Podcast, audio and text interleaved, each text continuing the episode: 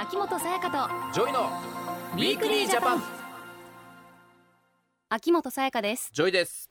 私たちの暮らしに役立つ情報や気になるトピックをご紹介する秋元才加と JOY の Weekly Japan。JOY 君はマルチに活躍しておりますがはい。自分の思う長所と短所は何ですか？え面接ですかこれ。会社とか学校の。わかんない。なんだろうね、えー長所というか、うん。まあ俺ひ人によって態度を変えないところ？あーいいですね。みんな誰に対してもちゃんと JOY だよっていう。ちゃんと JOY だよフラットな。大事大事じゃない？そこ大事です。やっぱこの世界違う人もいるじゃないですか。人を見てねちょっと態度変えこんなこと言ったりとか怒られそうだけど。怒られますけど。うん、まあまあ表裏がないというか、うん。言言ってもらえる機会も多いから、うん。あ自分の長所でいいのかなとか思ったりするけどはい。短所は何だろうなあのーでも先延ばし癖とかがあるね。これやらなきゃいけないっていうことを先延ばしにしたりうん。しちゃうかも。おー意外。うん、まあでもいろんなこと含めて結局ははい。その人の、まあ、まあ。個性だったりはするよね。そうそう。まあ人それぞれですよね。うん。うん、そこで今日はそんな個性に注目です、はい。個性を理解しよう。発達障害。うん。 JOY 君は、はい。発達障害。うん聞いたことねこの言葉は聞いたことありまあますよね,、もちろんね誰もが、えー聞いたことある言葉だけれども、うん。じゃあそれについてよく知ってるんですかって聞かれたらあよく知ってるとは、えー言えないよね、うん。ただまああのーまあ、小学校の時中学校の時とかクラスメートにもちろんそういうえー子がいたり、そういう子の教室があったりとかもしたから、まあ身近にいたことはあるけども、うん。うん。まあ、幅が広いからねそうね。ちょっとうーん僕が学校で一緒だった子はコミュニケーションが若干苦手な子とかが、うん。何人かいたかなっていう感じがするけれども。苦手なことはあっても、うん。すごい一つのことには秀でた能力があったりとか。そうそうそうそう。すごいね。才能ね。うん。持ってたりすごい絵を描いたりとか、うんいろんな子いますよね。そうだよね、うん、ではこの後スペシャリストをお迎えしてお話を伺っていきたいと思います、秋元才加と JOY の Weekly Japan。さてここからは厚生労働省障害児発達障害者支援室発達障害対策専門官加藤久俊さんにお話を伺っていきますよろしくお願いします。よろしくお願いします。今日のテーマは発達障害ですね、うん言葉自体は耳にすることがありますけれどもまだよくわからないという方もいらっしゃると思いますのでえ加藤さん今日は基本的なことを教えていただけますか？はい。発達障害とは生まれつきの脳機能の偏りによる障害です。その特性から他の人たちよりも日常生活ちょっと難しいな、しんどいなと思う生きづらさを多く抱える方々なんですね。はいでただあの私たちもみんなさまざまな個性を持っているというところで言うと、発達障害の特性もまた一つの個性として捉えることができるかなというふうに思っております。そうですよね。確かに個性としてうん、うん捉え方ですよね。いいと思うし、やっぱりただね、こう日常生活本当にいろんな場面で生きづらい感じがあるっていうのは、まあきっと大変なね、えー部分も多いとは思うんですけども。うん。原因はあるんですかね？実はまだよく分かってないところの方が多いんですね。はい、えーですので年齢が若い段階で、えー小さい段階で分かる場合もありますし、はい。えー成長していく過程で、えーいろんなライフステージでその行動の特性や生活環境の関係の中で、えーあ。分かっていくケースというのもあったりするといほうところなんですうね。ん例えば保護者の方が子育てをしていて自分の子供の様子、う前の子供と違うななんていうふうなところで悩んだり、はい。えー周りの人にお母さんお父さんのしつけが悪いなんていうふうに誤解されたりして自分を責めてしまうそんなご家族もいるというふうな話を聞いたりします。そうあー。か自分を責めたくなっちゃうっていうのもあるんだね。う。ん。うん、でこう成長していく過程で例えばじゃあ本当に、えーじゃあ中学生になって高校生になってもしくは大人になって、実は、えーそうだったっていう方も出てくるわけですね。そうですねあの、うん発達障害の特性を持つ方っていうのはあの自分の生きづらさ例えば周りにサポーターがいれば、はい。気づかずに済むという関係があるわけですよね。ええただそれがうん例えば中学校から高校になる高校から大学になるなんて言った時に、えー生きづらさを感じてしまうといったところで初めて発達障害のキーワードに出会うというふうなあー場面があったりするので人それぞれだったりするんですね、ですからはい多くの方々に発達障害について知っていただきたいなというふうに思っておりますし、うん周りの方々の発達障害の配慮おそれで生きづらさがあー少し軽減して心の負担が軽くなるということもあるのかなというふうに思います。ううん。ん発達障害にはどういった特性があるんでしょうか？はい、えー私たちの個性が一つでないようにさまざまな特性がありまして、えー代表的な発達障害としては自閉症アスペルガー症候群などの広範性発達障害、はい。えー注意欠陥多動性障害学習障害などがあります、うん。その他に喫音症トゥレット症候群なども含まれておりまして、はいそれぞれ特性が少しずつ重なり合ったりしてさまざまなあー特性が見られるということなんですね。はいそれでまあ日常生活いろんな生きづらさを感じているというところで、えーその把握が非常に重要になってくるということが言えると思います。でもこう聞いてると多いねさやかし種類が多いね。種類,、がね。そうですね。うん。うん、だからでも結構難しいのも出てきましたのでそれぞれがどういう特性があるのかっていうのがわからないんですけども、これ教えていただいてもいいですか？はい。先ほど JOY さんの話の中でもコミュニケーション苦手という話がありましたけど、はい。対人コミュニケーションが独特で例えば一方的に話し話し続けてしまったり、はい、えー多くの物事に注意が向いてしまって授業や仕事などが集中できなかったりするケースなんかよく聞かれるんですね。はい、うん。はい、他にも何度注意されても忘れ物や遅刻を繰り返してしまったり、うん。えー考えるよりも先に衝動的に体が動いちゃってしまうと、はい。読み書きの苦手さが極端にあって書類に自分の名前を書くなどちょっと苦手だなと思うようなケースも聞かれたりしうます。ん。こうやって加藤さんに説明してもらうとあ確かにそういう人いるな、うん。あ割とね。よくいるなっていう感じも、えーしてしまうんですよね、珍しくないなという感じがしますけども多ねいですよね結構。ううんん。そうですね。あの漫画やアニメなんかでも、はい。例えば何度も同じ失敗繰り返してしまう子供だったり些細なことですぐ怒っちゃう子なんていうのはよく登場したりするかなというふうに思ね。思いつきますね。確かに、うん。言われてみたら、だからそういった子どもたちは一つのことに集中できる能力や人一倍の優しさの持ち主として描かれたりもするんですよね。うんはい。だから先ほどのあのね得意なところ不得意なところとかいはい。いうところとリンクするかなと思うんですが、発達障害の特性っていうのは、あそういった特性なのかなというふうに思っております。うん。はい。えー誰もが驚くような記憶力や計算力などを発揮する例もありますしさまざまなところでえーテレビでもそういうキャラクター見れることができるかなと思います。そうですね。それこそねもう俺も大好きな映画です、うん。もう30年ぐらい前の映画なんだけど「レインマン」っていう映画探してる、私まだ見たことない。アカデミーも撮ってるようなうん。映画です、確か撮ってるなと思うんだけども、ダスティン・ホフマンとトム・クルーズが出てる映画で、まあ、日本でもあの舞台化されたんじゃないかな。ちょっと前に。こう有名な作品があるんですけども、そのダスティン・ホフマンが、えー自閉症の、えー役だったかな、うん。確かにこう見た目じゃわからないからねそうそうそそううそう。だから私たちの理解力とか、こう寄り添うこう気持ちっていうのが大切なんだろうなと思うんですけれども、ん。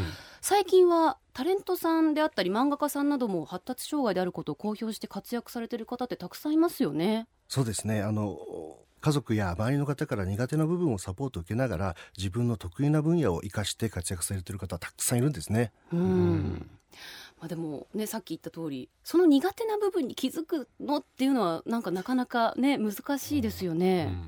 そうですね。あの車椅子の方とかがもし段差で困ってらっしゃったら周りの方も、あ困ってるんだな上がりたいのかなってこう思って手を差し伸べられやすい環境ってあると思うんです。そうですね。ただ発達障害というのは先ほどお伝えした通り脳の機能的な偏り障害なので、見た目にはなかなか分かりづらいといったところもありますので、なかなかこう何に困ってるのかなっていうところ周囲があー想像しにくいところがあるかなと思います。そうですよね。だからまあヘルプしたくても、うん。もうどうしたらいいんだろうっていうことにもね、ううんんなってしまうのかなと思うんだけども。これはもう周りの方がサポートするためにはどうしたらいいんですかね？そうですね。あのまずはどんなことが困る原因になるかということを知っていただくということでしょうかね、えーそれがまあサポートの一本つながるというふうに思っております。発達障害の特性を持つ方の中にはあ音や光触覚などに敏感で多くの人があまり感じないことを苦痛に感じる方もいるんですね。例えば全ての音が同じレベルで耳から入ってきて辛い、うん。洋服の襟元のタグがチクチクしすぎて触覚が痛いと。あとは照明が眩しすぎるというところで日常生活困っている方々が実はいたりするんですね。そう照明の光いやで。だからこれは本当わかんないんだよ。だってほとんどの人が、まあ、気にならないことだったり、うん。えーね、何も問題ないことだったりするわけじゃないですか、うん。でもそれがえーそうじゃない人っていうのがこうや敏って。感なんだ。うん。でうん。これ原因がね最後うん分かればそうね対処。できるけど、はい。わからないとね、うどうんなんだろう。そうだよねね。まあ、あの発達障害そのものをやっぱりまず知っていただいて、えー理解をしていただくということが大事かなというふうに思うんですね、例えばあの忘れ物や遅刻ばかりしている人やる気のない人というふうな苦手な面ってどうしても目についてしまうんですよね、はい。はいですのでそういった評価になってしまうんですが先ほどの話もあった通り何が得意かといったところ頑張っているところに理解をちょっと広げていただいてですね得意なところを伸ばすようなサポートというところに視点がいくといいかなと思います、えー発達障害の方のより強みを生かして、えー自分の力を発揮できるようになったり良い面を出して生きやすくなるかなと思うのでそんなところで、えー周りの理解というのが大事かなと思います。はい、うんまたあの保護者の方があの発達障害の可能性のある子どもの育児に悩んでいるといった時にはやっぱ地域の保健師さんや保育所幼稚園の先生などの身近な人に相談してほしいなというふうに思うんですね。はい。一人で悩まないで、えー相談をしてサポートを得てほしいなと思います。またあの都道府県やあー政令市にですね専門の相談機関であります発達障害者支援センターというのがありますのでそちらに相談してみるというのも一つ良いアドバイスが得られるかなというふうに思ったりしております、うんはい。早い段階から家族や周りの人が気づいて理解をしてえサポートしてあげるということでよりよく子育てができる工夫が見つかったり、えーその子の得意な力を伸ばしたりといった支援の環境が整えることができるかなというふうに思っております。うん。確かにね自分の子供のねうん。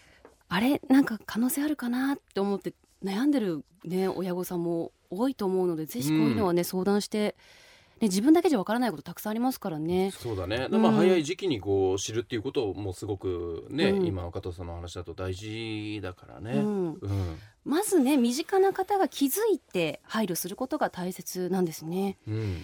また多くの方が気づけるきっかけのようなことはありますかね？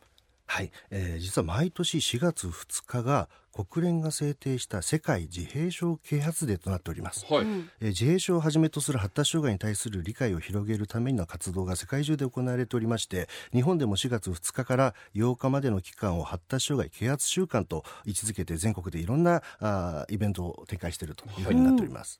どんなイベントがあるんでしょうか？はい、えー4月2日には東京タワーの屋外特設ステージで啓発イベントを行う予定です、はい。アメリカのテレビ教育番組「セスミストリート」の中にはさまざまなキャラクターが登場しするんですが、はい。その中の一人にジュリアという自閉症の特性のある女の子がいて、はい。そのジュリアがイベントに登場する予定です、おお。またあの自閉症のシンボルカラーがブルーなんですけどもね。お東京タワーでの啓発イベントでは大きなハートのモニュメントをブルーにライトアップする企画を考えております。へーえーブルーのライトアップイベントは全国各地で実は行われる予定でうん。さまざまなランドマークがですね青くなりますので、はい。ぜひ皆さんも青い、えー洋服なんかアクセサリーなどつけてですね参加していただけたらなというふうに思ったりしております、はい。えーぜひ発達障害のことについて考えていただければと思っております。はい。では最後にメッセージをお願いします。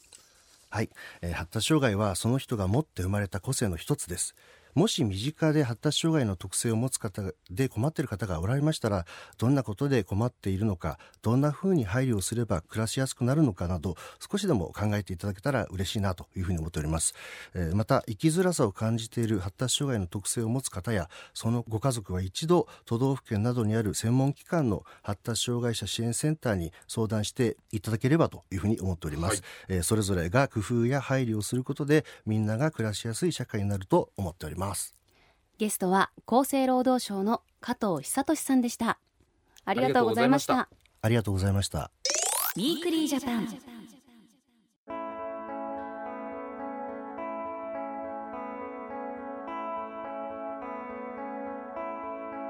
卒業や進学の季節お子さんにスマートフォンを持たせるのに合わせてご家庭でルールを決めてみませんか？スマートフォンは便利な一方 SNS で知り合った人と会い犯罪に巻き込まれた。脅されて裸の画像を送信させられたなどといった被害も発生しています。このようなネットの危険からお子さんを守るために成長に応じたフィルタリングの設定とネットを正しく利用するための家庭でのルール作りをしましょう。詳しくは内閣府ネットの危険で検索してください。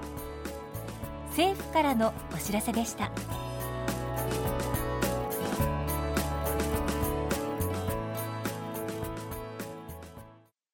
Weekly Japan。東京 FM をキーステーションに全国38局ネットでお送りしてきました。秋元才加とジョイの Weekly Japan。今週は個性を理解しよう。発達障害というテーマでお話をしてきました。う、ん、非常に興味深かったね、うん。こうやって発達障害についてしっかりと考える機会って意外となかったからさ。ね。ね。なんか意外に身近にたくさんいる気もしてる私は。うん、そうかもね。でうん。自分でもまだねもちろん分かってないっていう人もきっといるだろうしさ、うん。うん。それをね個性としてやっぱり認めて一人一人がこね。そうそう。だからネガティブに捉えてしまう人もいるかもしれないけれどもそうじゃないと、うん。個性っていう言い方でいいんじゃないかなって思うしね。ね。工夫とか配慮がやっぱり大事なので、そうそう。だって本当にすごいね才能を持ってる人たくさんいるしさ、うん。そういうとこをだから生かすように、えーうん。長所としてどんどんどんどん伸ばしてあげるっていうのはうん、大事なことだよね。やっぱり周りの方のサポートもね大切ですしいろいろね世界自閉症啓発デー4月2日、また考えるきっかけにもなりそうですね。そうね。だからそういう期間ね、まあ、日本では4月2日から8日はい。が発達障害啓発週間ということですから、興味を持ってもらって少しでも意識が変わっていけばいろいろうん変わっていくんじゃないかな。ね生きやすい暮らしやすい社会になると思います、うん、来週は薬剤耐性のお話です。薬剤耐性。薬剤耐性と。難しそうですね。いやいや薬剤耐性と言ったら ジョイ君なんじゃないんですか？私ジョイはですねそう篠田真理子さんと一緒にですね薬剤耐性減らそう応援大使、えーやらせていただいてますそうのでですよね。えーまあこのことはまあもう僕に聞いてもらってこれで俺がちゃんと答えられなかったらもう大使クビです。そうですよ。僕の身体にも影響しますよこれ。でもしっかりみんなに伝えれたらなと、えー思ってますので、はい。楽しみにしててください。ぜひ聞いてください。お相手は秋元才加とジョイでした。また来週。秋元才加とジョイの Weekly Japan この番組は内閣府の提供でお送りしました